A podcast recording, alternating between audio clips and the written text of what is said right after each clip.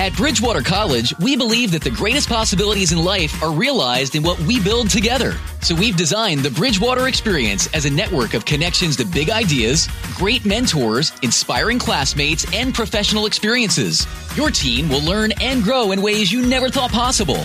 Schedule a tour or find an upcoming campus event at bridgewater.edu slash connect. So together we can begin to build connections for life. Again, that's bridgewater.edu slash connect.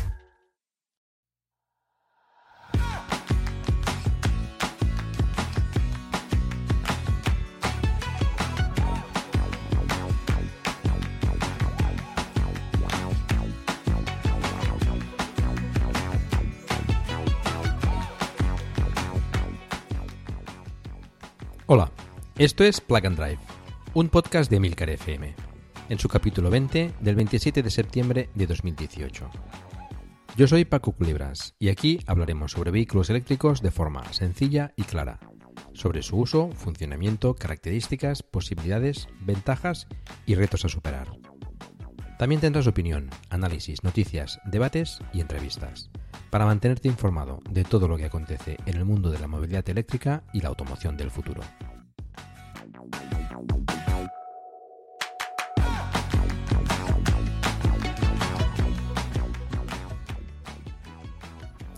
Hola de nuevo a todos. Después de unas semanas de vacaciones podcasteriles, volvemos con el capítulo número 20 ya de Plug and Drive. En el capítulo de hoy nos pondremos un poco al día de las últimas novedades en la movilidad eléctrica, que ha habido cosas bastante interesantes, y también alguna más personal.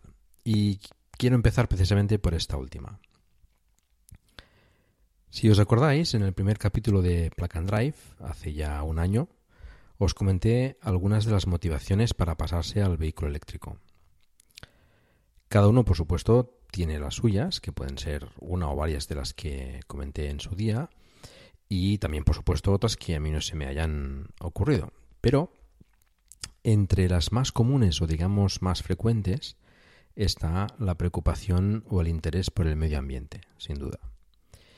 Y además es una motivación que, aunque no sea la principal o la que te movió inicialmente a pasarte a un vehículo eléctrico, sí que con el tiempo, más tarde o más temprano, de una forma u otra, acaba siendo importante para ti.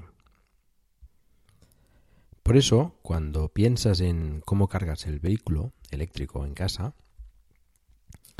muchos nos preocupamos por qué tipo de energía estás consumiendo.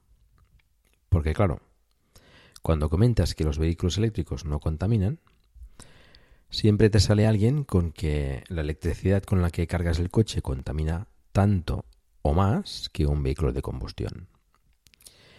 Y como ya sabéis, esto no es cierto con matices. Quizás sería bueno hacer un pequeño paréntesis para entender mejor cómo funcionan las compañías de electricidad en España. Porque tenemos dos entes o dos empresas que serían la distribuidora y la comercializadora pueden ser la misma o diferentes empresas. La distribuidora es la que distribuye o suministra realmente la electricidad en nuestras casas. Es la que se ocupa del mantenimiento de la red eléctrica en tu zona o la propietaria del contador que tienes en casa. Y estas, las distribuidoras, cubren un área geográfica concreta, más o menos grande, normalmente grande, pero también las hay más locales y más pequeñas. Y después tenemos la comercializadora, que puede ser de cualquier sitio, totalmente lejos de tu zona. Y que, como he comentado antes, em, puede ser la misma que la distribuidora. La comercializadora es la que te vende la energía. Aquí ya entramos en las diferentes opciones de precios, tarifas, condiciones, etcétera habiendo algunas reguladas por el gobierno. Pero bueno, este no es el tema que quiero tratar hoy. La energía que te llega a casa a través de la distribuidora puede ser más o menos limpia dependiendo de cómo se haya generado esa electricidad en las centrales cercanas a tu domicilio. Puede ser generada por campos de placas solares, de molinos de viento, de centrales hidráulicas, nucleares o también de gas o carbón, por ejemplo. Por tanto, tú no puedes controlar qué tipo de energía te llega a casa, pero sí puedes controlar qué tipo de energía compras a la comercializadora.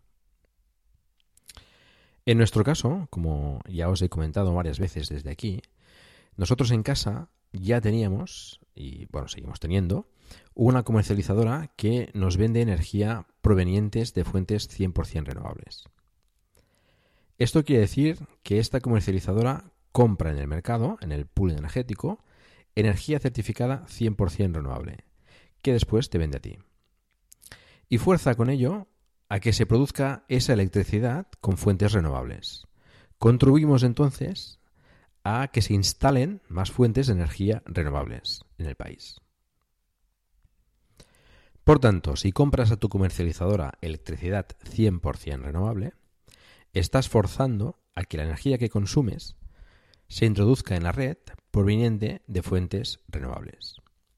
Así, aunque tú cargues el vehículo con electricidad de una central de carbón, por ejemplo, en otro punto de la red alguien estará consumiendo la energía de, por ejemplo, placas solares, en cierta manera gracias a ti.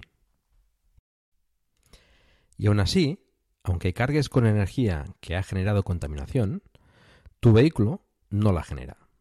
En el caso de los térmicos, contaminan tanto el vehículo como todo el proceso también de extracción del petróleo, transporte, refinamiento, etc. Por tanto, aunque el vehículo eléctrico no es perfecto, es bastante mejor comparado con los térmicos en términos de contaminación. Y bueno, también en muchos otros aspectos. Aunque en otros como el precio, la autonomía o la rapidez de carga, el térmico todavía es superior. Todo hay que decirlo. En todo caso, en todo este proceso de cargar el coche, aún comprando la energía a una comercializadora con 100% renovables, todavía se puede mejorar todo este tema y es generando tú mismo la energía 100% renovable. Por eso, quien tiene un vehículo eléctrico, y también por supuesto la posibilidad, muchas veces acaba poniendo placas solares en casa. Y al revés, también pasa. Los que ya tienen placas solares acaban comprándose un vehículo eléctrico. Son cosas que, digamos, una acaba llevando a la otra. Siempre y cuando, como decía, eh, se tenga la posibilidad de hacerlo, por supuesto. Siguiendo esta lógica, y aunque pueda haber otras motivaciones financieras, pienso que también por este motivo Tesla compró SolarCity, por ejemplo. Con ello, se cierra un poco el círculo. Las placas solares alimentan las baterías para el hogar de Tesla, las denominadas eh, Powerball, fabricadas en la Gigafactory, igual que las baterías de, los Tesla, y desde estas, o bien directamente desde los paneles solares, dependiendo de la configuración y los excedentes que haya, finalmente a las baterías del coche. Bueno, pues nosotros en casa finalmente hemos dado este paso y hemos instalado placas solares, que no son las de Solar City, ¿eh? estas todavía no se comercializan aquí en España. Las tenemos funcionando aproximadamente desde junio, mediados de junio. Hemos instalado 16 placas en el tejado que proporcionan un total de 5,4 kilovatios pico. ¿Qué son eh, kilovatios pico? Pues eh, son los kilovatios que generarían esas placas en las condiciones ideales de orientación, de temperatura y radiación solar. Es decir, lo que rendirían las placas como máximo en las condiciones ideales. Esas condiciones lógicamente no se dan prácticamente nunca, por no decir nunca, aunque eh, a veces pueden aproximarse. Durante este verano, por ejemplo, eh, he llegado a ver superar ligeramente los 5 kilovatios de generación de solar. Las placas, por cierto, generan corriente continua, que ya sabemos por anteriores capítulos que es la corriente continua. Pero en casa tenemos, como también sabéis, corriente alterna. Por tanto, necesitamos un inversor que nos convierta esa corriente continua en alterna. En mi caso, es un inversor monofásico SMA de 5 kilovatios. Es decir, puede llegar a generar hasta 5 kilovatios de corriente alterna. Si habéis hecho los cálculos, habréis llegado a la conclusión que el inversor está limitado con esos 5 kilovatios para los 5,4 kilovatios pico que podían dar las placas. Y tenéis razón, veréis. mi instalación está legalizada, es decir, que ha sido registrada debidamente y la distribuidora la tiene presente como generadora de energía. Todo el sobrante de la energía solar que producen las placas y que no se consuma por la instalación de la casa se vierten a la red eléctrica. Además, se ha instalado un contador adicional que computa esa generación. El caso es que, según normativa, una instalación de este tipo no puede verter más de 5 kilovatios por fase a la red. Es decir, que en monofásico, que es la instalación que tenemos en casa, la mayoría de nosotros, no puede verterse la red más de 5 kilovatios, con lo que el inversor está justo para ese límite. De todas formas, en muy pocas ocasiones las placas generan más de esos 5 kilovatios. Alguno quizás se preguntará por qué he instalado más de 5 kilovatios si no las puedo aprovechar pues eh, aunque no pueda aprovechar esa producción eh, ocasional que pueda generar hasta esos 5,4 kilovatios como Mac. Trying to grab all the groceries in one trip? Oof, not how you would have done that. You know sometimes less is more. Like when you drive less and save with the USAA annual mileage discount. USAA. Get a quote today. Máximo, máximo, máximo. Teniendo más placas, los días que, que hace menos sol, puedo sacar más rendimiento.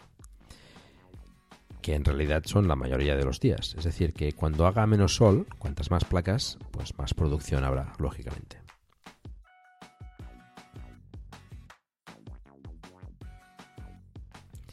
Estos meses, eh, un día de buen sol y sin excesiva temperatura, ya que el calor elevado disminuye el rendimiento de los paneles, he llegado a generar hasta 35,5 kilovatios hora en un día.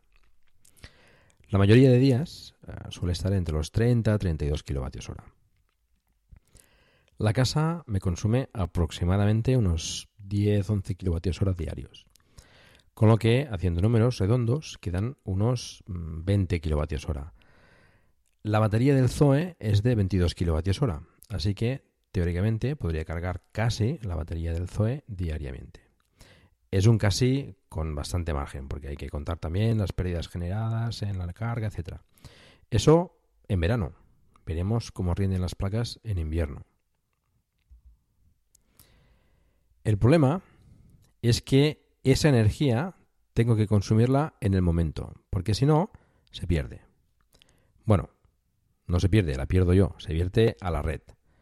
Con lo que mis vecinos, independientemente de la distribuidora y la comercializadora que tengan, les llegará parte o toda la energía que reciban en horario de producción solar, esta sí, totalmente 100% renovable.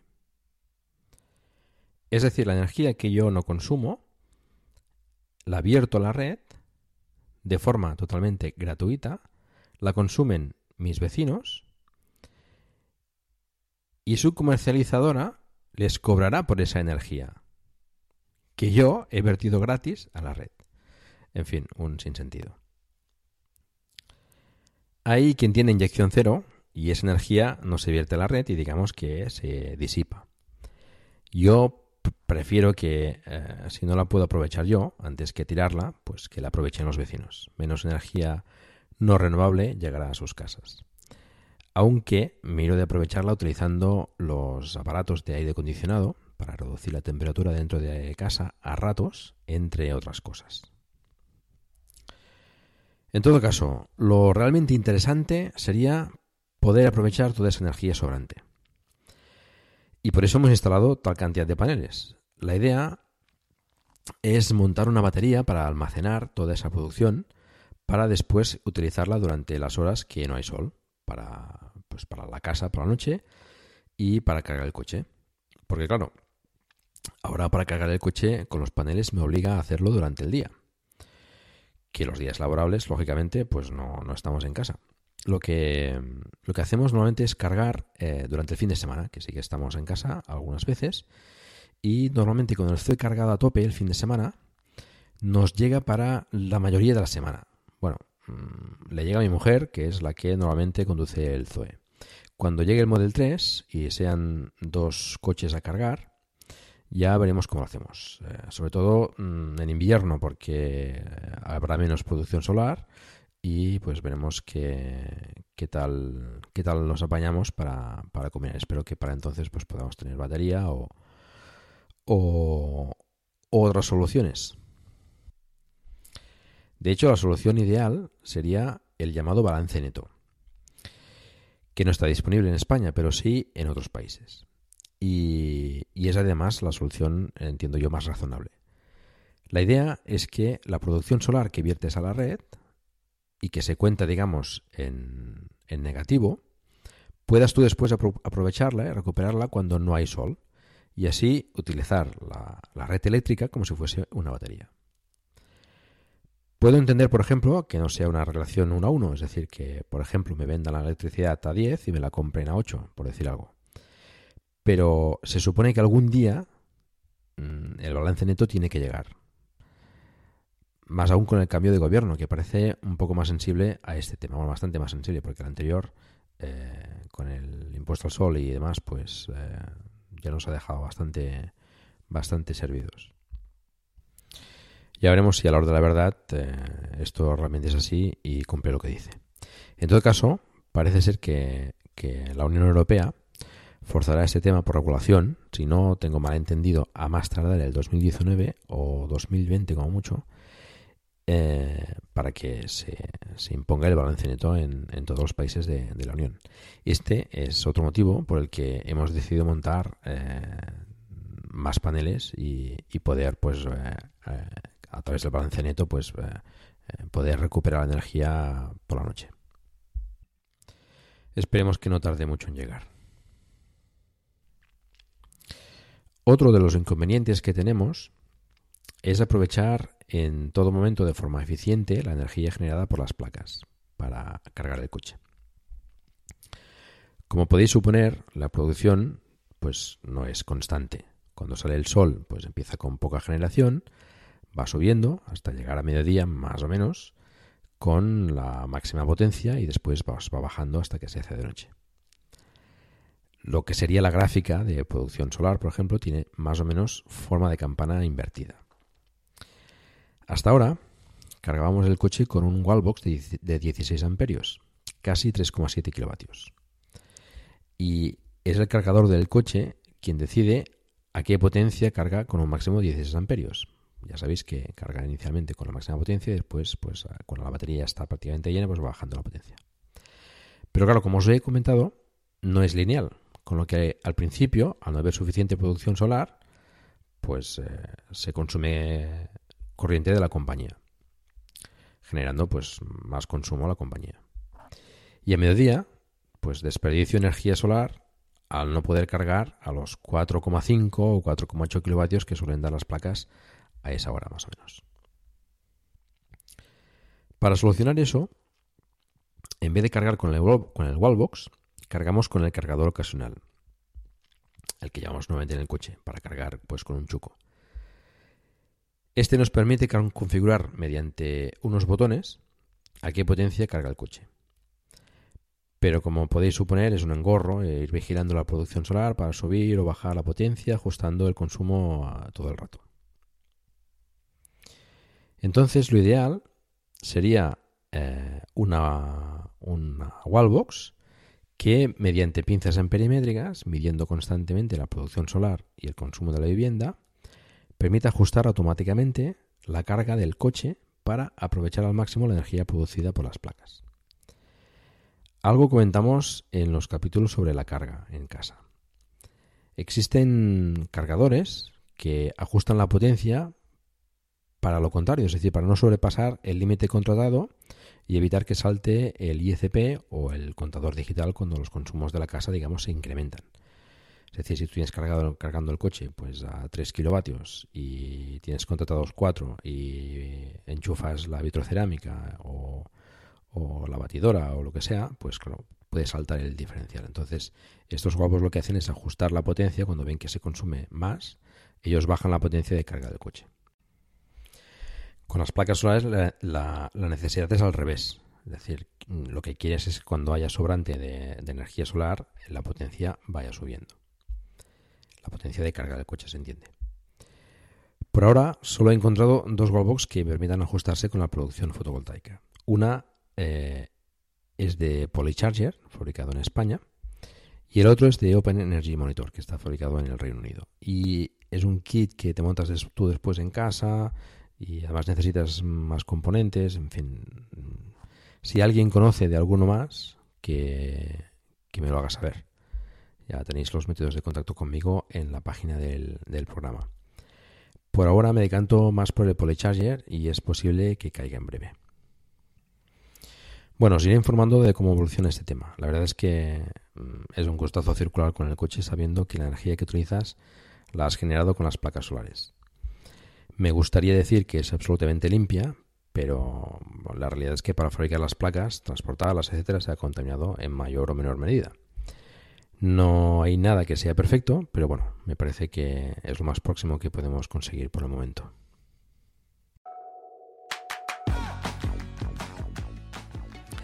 En la sección del palabro, ya que algunos me lo habéis eh, solicitado, os explicaré qué es el Rapid Gate. Como todos los gates, pues es un problema eh, relacionado en este caso con la carga rápida de los nuevos Nissan Leaf. No recuerdo si lo hemos comentado ya, pero eh, la batería del Nissan Leaf no está refrigerada, no tiene, refrigeración activa de ningún tipo, es refrigeración pasiva. Esto eh, pues quiere decir que no tiene ningún mecanismo para enfriar la batería como la refrigeración líquida o, ventilación, por ejemplo. Entonces, ¿qué pasa? Que eh, el Leaf, por ejemplo, cuando se usa de forma intensiva, pues a ciertas velocidades o durante un tiempo eh, continuado y prolongado. We made USAA insurance to help you save. Take advantage of discounts when you cover your home and your ride. Discover how we're helping members save at usaa.com/bundle. USAA. Restrictions apply. Okay, round 2. Name something that's not boring. A laundry? Ooh, a book club. Computer solitaire, huh? Ah, oh, sorry. We were looking for Chumba Casino. That's right. ChumbaCasino.com has over 100 casino style games. Join today and play for free for your chance to redeem some serious prizes. ChumbaCasino.com. No purchase necessary. Full prohibited by law. 18 plus terms and conditions apply. See website for details. O regenerando también es, es, una, es una carga importante para hacia la batería. Eh, o en determinadas eh, condiciones ambientales y de temperaturas elevadas, la batería se va calentando. Cuando llegas a destino y, quieres cargar el coche pues en un cargador rápido, con Chademo en este caso para el Leaf a 50 kilovatios, eh, dependiendo de la temperatura de la batería, eh, el proceso de carga tiene que disminuir la potencia para no sobrecalentar aún más la batería. Con lo que en vez de carga rápida, pues eh, tienes una carga más lenta. De ahí el nombre de Rapid Gate. Nissan, de hecho, no recomienda más de dos cargas rápidas al día.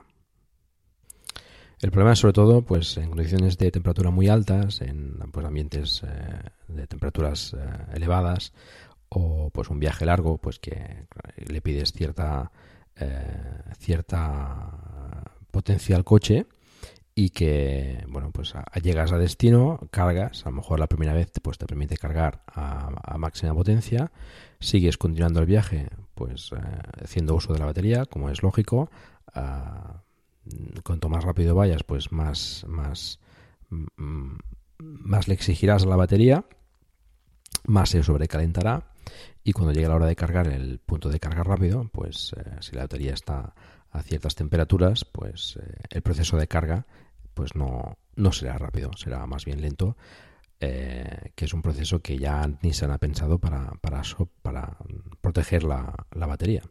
Porque claro, con un exceso de temperatura y cargas rápidas, pues eh, influirá negativamente en la degradación de, de la batería. Ese es el problema pues de, no, tener una batería refrigerada. Tengamos en cuenta además que la batería de 40 kilovatios eh, hora del, del Leaf nuevo, de la versión del 2018, eh, tiene una densidad más alta que la anterior de, 30 y por supuesto que la de 24. Por ese motivo seguramente se caliente más. Y no solo el Leaf está afectado, la, nueva Nissan NV200 que monta la misma batería de 40 kWh que, que el Leaf, también sufre del Rapid Gate. Em, por lo visto, aunque eh, es curioso porque la NV200 sí tiene un sistema de refrigeración activa por aire forzado y aparentemente parece que el sistema de refrigeración solo funciona si el coche está encendido y cargando. Si está apagado y cargando, no se activa la refrigeración forzada y pues eh, también se, se sobrecalienta la batería y sufre del Rapid Gate. Bueno, recalcar que esto sucede si se da un uso intensivo al coche, es decir, trayectos largos, eh, varias cargas rápidas, eh, ambientes calurosos, etc. Os recuerdo que eh, se espera al final de año, o ya veremos si es a principios de 2019, que Nissan presentará una nueva versión del Leaf con 60 kWh de, de batería. Está proporcionada por LG y ya refrigerada por líquido, con lo cual pues, bueno, se solucionarían esos problemas que aún a pesar de este Rapid Gate, el Nissan Leaf es, una, es un vehículo bastante, bastante interesante. ¿eh? Eh, como os comentaba, pues el problema mm, se da en, un uso intensivo del coche. Para quien haga un uso normal por ciudad y trayectos pues no demasiado largos, pues eh, bueno, es, un, es un coche perfecto. Aunque bueno, está claro que no tener refrigeración activa pues mm, es un problema.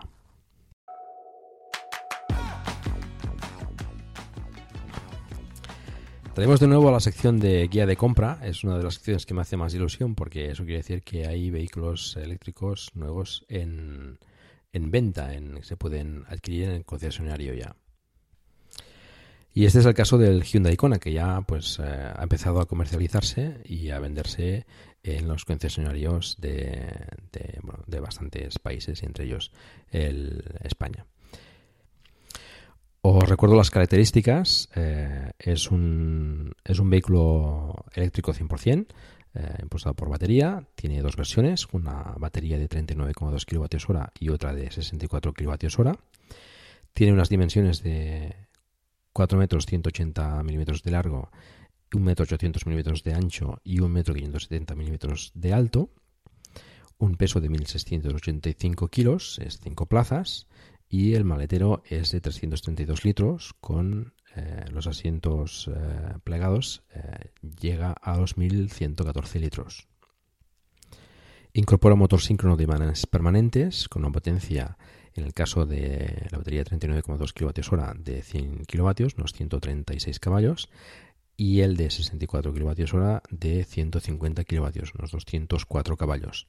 El par motor es de 395 Nm, la aceleración de 0 a 100 del de 39,2 es de 9,7 segundos y el de 64 de 7,6 segundos.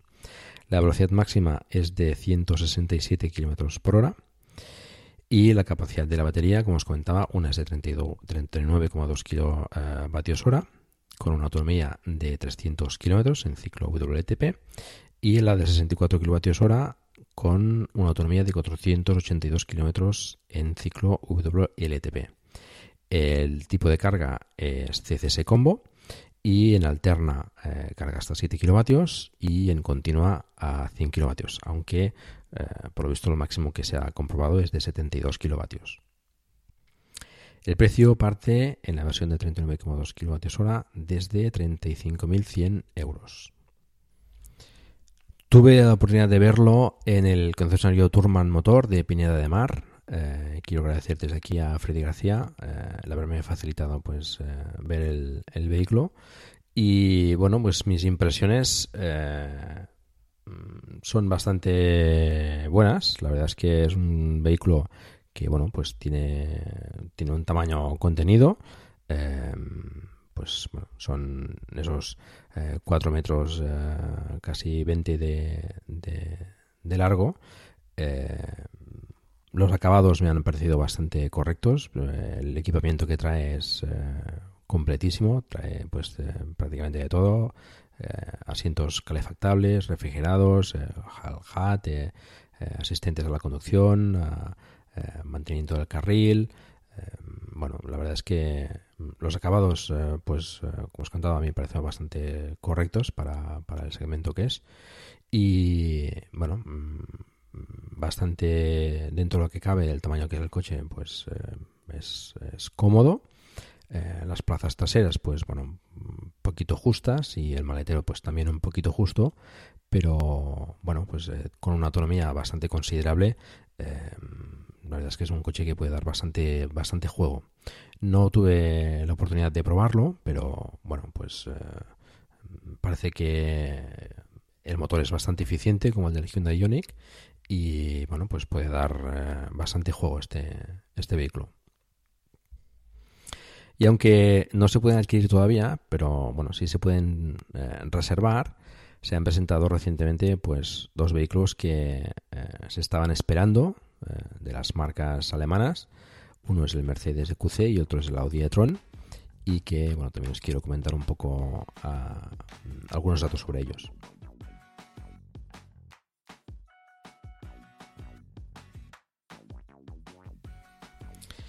El Mercedes-Benz EQC es un vehículo 100% eléctrico de 4 metros 761 milímetros de largo, 1 metro 884 milímetros de ancho y 1 metro 624 milímetros de alto. Pesa 2.425 kilos, es 5 plazas y el maletero eh, es de 500 litros. Tiene dos motores en los dos ejes, por lo tanto tracciona las cuatro ruedas, una potencia de 300 kilovatios, unos 408 caballos, y un par motor de 765 Nm. Acelera de 0 a 100 km por hora en 5,1 segundos y tiene una velocidad máxima limitada electrónicamente por 100 de 180 km por hora.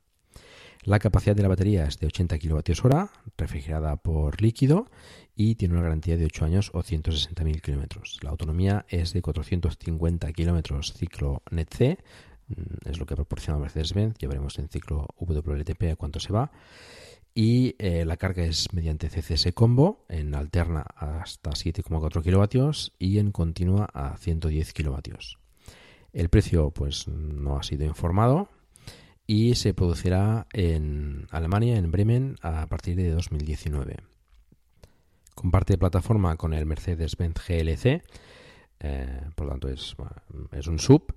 Comparte, pues como comentaba, diversos componentes eh, con el GLC y se fabrica en la misma planta.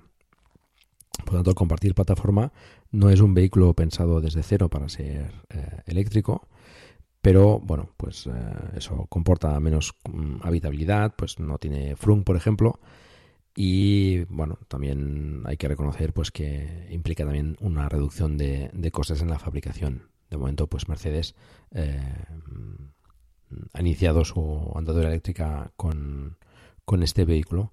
Eh, el interior pues es parecido al nuevo clase A con una pantalla pues alargada y eh, bueno pues aprovechará la, red de cargadores eh, Unity que está empezando a desplegarse por toda Europa.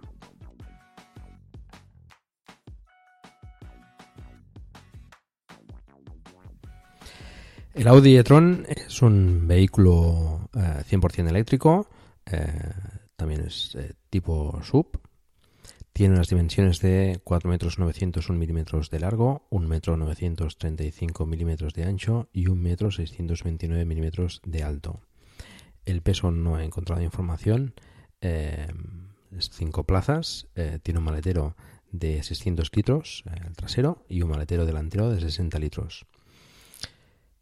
Tiene dos motores asíncronos, una potencia de 300 kilovatios, 408 caballos, para motor de 664 Nm y una aceleración de 0 a 100 km por hora eh, de 5,7 segundos. La velocidad máxima limitada es de 200 km por hora. La capacidad de la batería es de 95 kWh, refrigerada por líquido también, y tiene una autonomía estimada de 400 kilómetros en ciclo WLTP. El tipo de carga es CCS Combo, en alterna puede cargar hasta 11 kilovatios y hasta 22 kilovatios de forma opcional y en continua puede cargar hasta 150 kilovatios. Muy interesante esto. El precio parte desde 82.400 euros eh, será fabricado en la planta de Bruselas, que es eh, neutral en términos de CO2, y utiliza la misma plataforma del, Audi Q7. Eh, las medidas básicamente estarían entre, un Q5 y un Q7 más o menos. El Audi e-tron se puede reservar ya y se entregará, parece ser, a finales de 2018 ya o principios de 2019.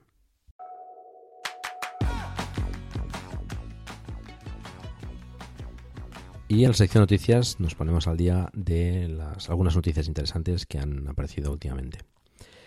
Peugeot presenta versiones híbridas enchufables del 508 y del 3008. Eh, tendrán dos tipos de hibridación, una llamada híbrida a secas con un motor eléctrico entre la caja de cambios y el motor térmico de unos 110 caballos.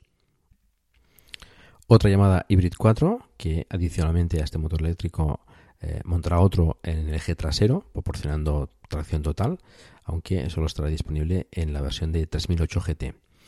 La autonomía de la versión híbrida es de 11,8 kWh la, la batería y en el Hybrid 4 es de 13,2 kWh. En ambos casos, pues eh, homologan 50 kilómetros en ciclo WLTP en modo totalmente eléctrico. Tendrán carga de tipo 2 en Meneques con 6,6 kilovatios de potencia en, alterna.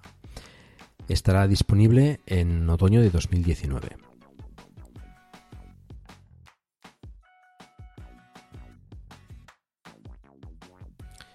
Iberdrola anunció el 13 de septiembre, dentro de su plan Smart Mobility, la instalación de una red de electrolineras por toda España, con más de 200 estaciones separadas como máximo 100 kilómetros y una inversión de 10 millones de euros.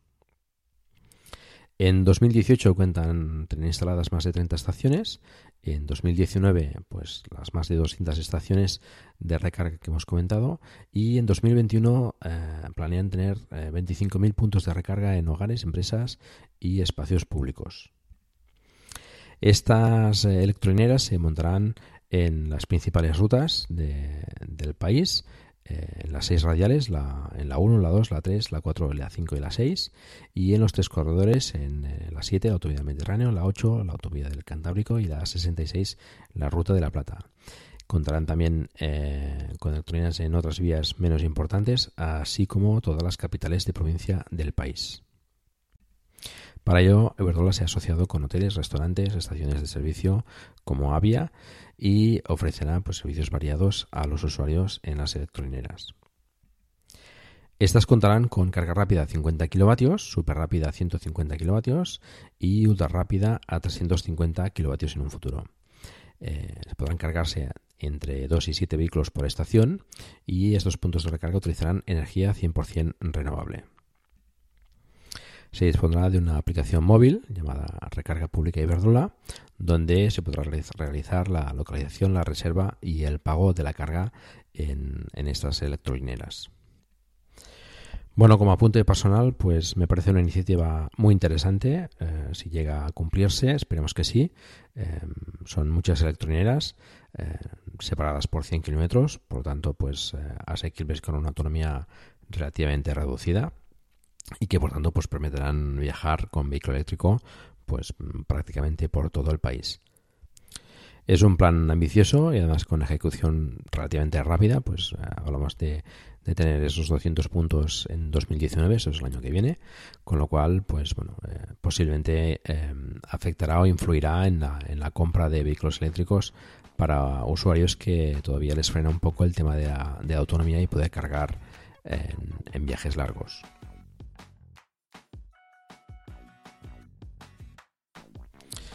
Tesla, aún con algunos altibajos, pues parece que está incrementando la producción del Model 3.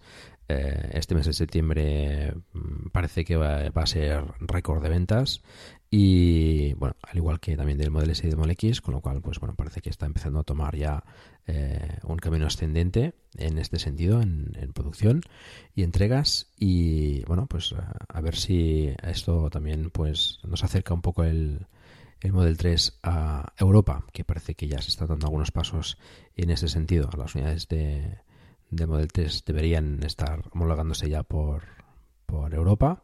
Y además, pues se ha detectado otra instalación que Tesla ha adquirido cerca de, la planta de, de, Tilburg, en Holanda, donde acaba de ensamblar los Model S y el Model X y donde se supone que también eh, hará los Model 3 y bueno, pues eh, parece que está ya cerca el momento en que puedan hacer las entregas en, Europa.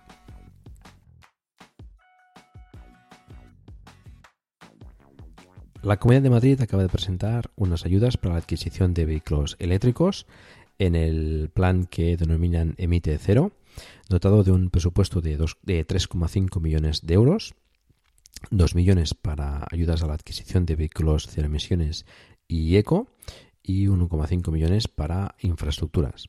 No se han concretado todavía los importes de la ayuda en cada caso, pero eh, también se ha aprobado otro plan para renovar taxis y vehículos comerciales de 2 millones de euros en el que sí que concretan ayudas para hasta, dos, hasta 10.000 euros por vehículo.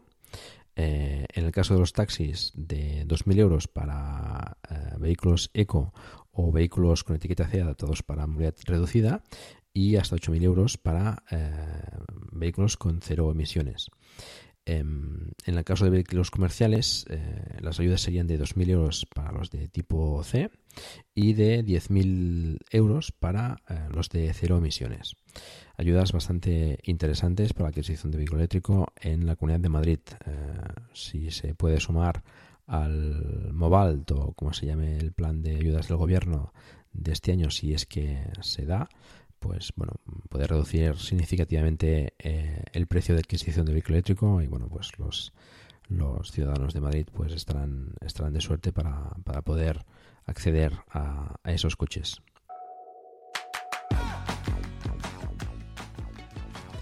Bueno, pues hemos llegado al final del capítulo. Eh, os quería comentar alguna noticia más, pero eh, se ha hecho demasiado largo y lo dejaremos para un próximo capítulo.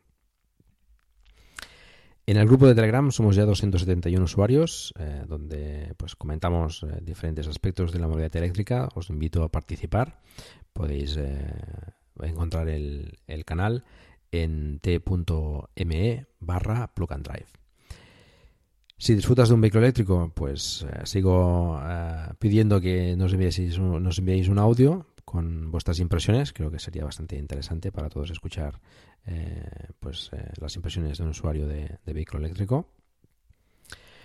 Muchas gracias por el tiempo que habéis dedicado a escucharme. Os recuerdo que hagáis difusión del vehículo eléctrico en la medida de vuestras posibilidades. Por ejemplo, recomendando este podcast a usuarios que creáis que pueda interesar la movilidad eléctrica o que puedan estén interesados en adquirir un, vehículo nuevo, pues que tengan en consideración el vehículo eléctrico y pues bueno, también os agradecería una reseña en iTunes, que bueno, hace tiempo que no tenemos ninguna y creo que nos ayudaría a pues también a, subir un poco en, en, los rankings y ser un poco más visibles para, para el resto de usuarios.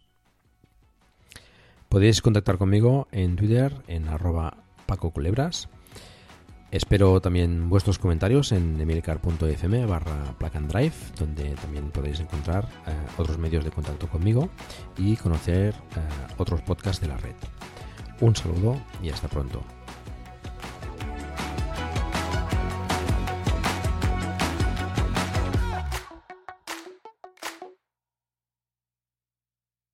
With Lucky Land you can get lucky just about anywhere.